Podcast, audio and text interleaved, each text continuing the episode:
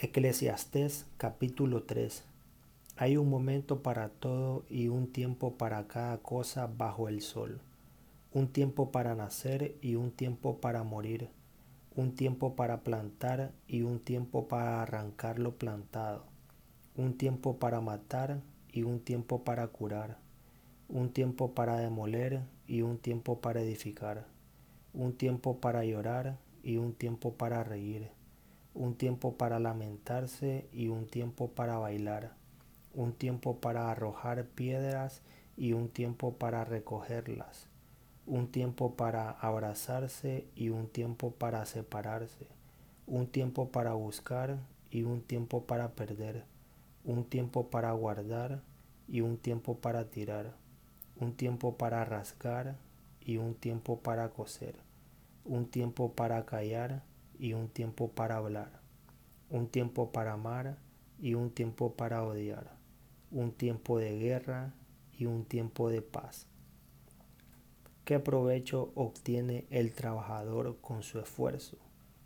Yo vi la tarea que Dios impuso a los hombres para que se ocupen de ella. Él hizo todas las cosas apropiadas a su tiempo pero también puso en el corazón del hombre el sentido del tiempo pasado y futuro sin que el hombre pueda descubrir la obra que hace Dios desde el principio hasta el fin.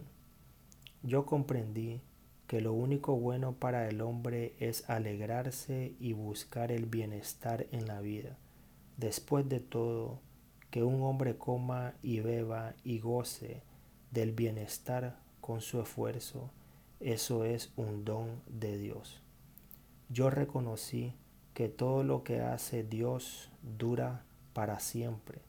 No hay que añadirle ni quitarle nada, y Dios obra así para que se tenga temor en su presencia. Lo que es ya fue antes. Lo que ha de ser ya existió, y Dios va en busca de lo que es fugaz. Yo he visto algo más bajo el sol. En lugar del derecho, la maldad, y en lugar de la justicia, la iniquidad. Entonces me dije a sí mismo, Dios juzgará al justo y al malvado, porque allá hay un tiempo para cada cosa y para cada acción. Yo pensé acerca de los hombres, si Dios los prueba es para que vean que no se distinguen de los animales, porque los hombres y los animales tienen todos la misma suerte. Como mueren unos, mueren también los otros. Todos tienen el mismo aliento vital, y el hombre no es superior a las bestias porque todo es vanidad. Todos van hacia el mismo lugar todo viene del polvo y todo retorna al polvo.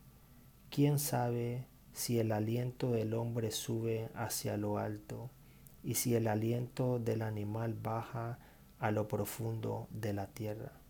Por eso yo vi que lo único bueno para el hombre es alegrarse de sus obras, ya que esta es su parte.